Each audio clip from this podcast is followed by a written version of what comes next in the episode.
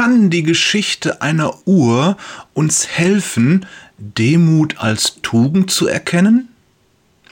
Bescheidenheit ist eine Zier, doch weiter kommt man ohne ihr. Kennst du dieses Sprichwort? Wenn ja, dann vergiss es.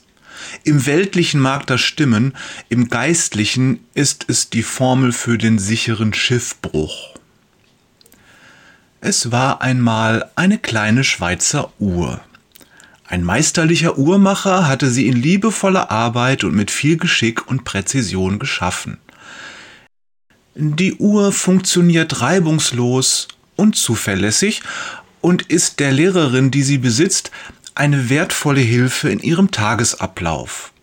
Zudem wirkt sie flott und ist elegant anzusehen, eine echte Zierde am Handgelenk. Doch die Uhr ist unzufrieden. Jeden Morgen, wenn sie mit der Lehrerin auf dem Weg zur Schule am Rathaus vorbeikommt, muss sie auf die große Uhr oben am Rathausturm schauen. Das tut sie nicht gerne. Denn jedes Mal spürt sie einen kleinen Stich, ein kleines Gefühl von Neid und Eifersucht.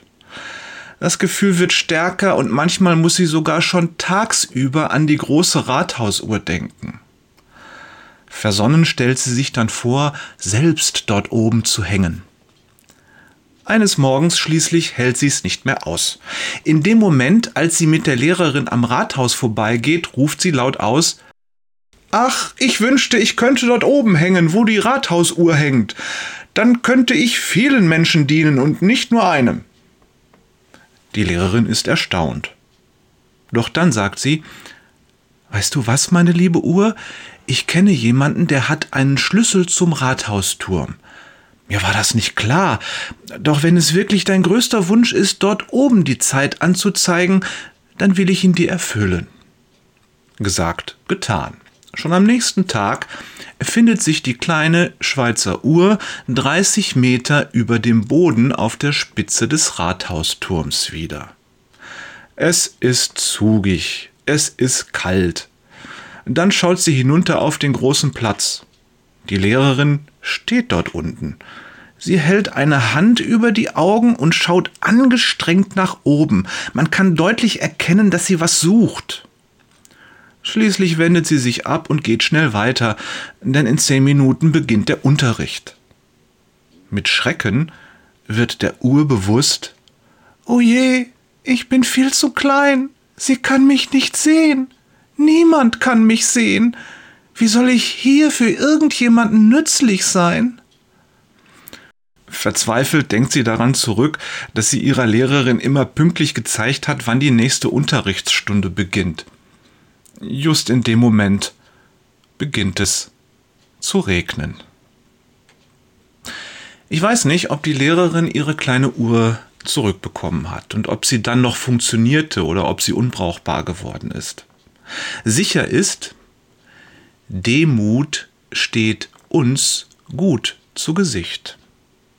Wenn wir zu hoch hinaus wollen, dann kann es uns passieren, dass wir nicht die Größten, sondern im Gegenteil die Kleinsten werden.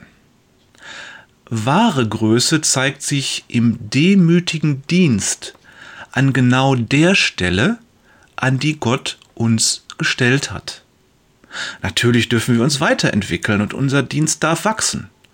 So wie auch unser Glaube in uns wachsen und die Frucht des Heiligen Geistes sich in uns entfalten darf. Wir müssen nur aufpassen, denn Jesus sagt, wer sich selbst erhöht, wird erniedrigt werden, und wer sich selbst erniedrigt, wird erhöht werden. Matthäus 23, Vers 12. Die Betonung in diesem Ausspruch liegt meines Dafürhaltens auf dem Wörtchen sich. Wir sollen uns davor hüten, uns selbst zu erhöhen. Wenn du anderen dienst, dann bist du auf einem guten Weg.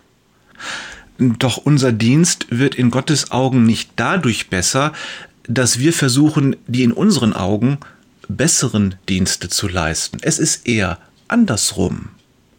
Gott schätzt unseren Dienst umso mehr, je demütiger wir die Dienste verrichten, die er uns gibt. Jesus bringt es einen Vers vorher auf den Punkt. der Größte unter euch soll euer Diener sein. Matthäus 23, Vers 11. Herzliche Grüße und einen dienstbaren Geist wünscht Jörg. Bitte schenkt mir täglich ein demütiges Herz. Peters und Thorsten, zeige mir, wie du dienst und ich sage dir, was du glaubst. Wader.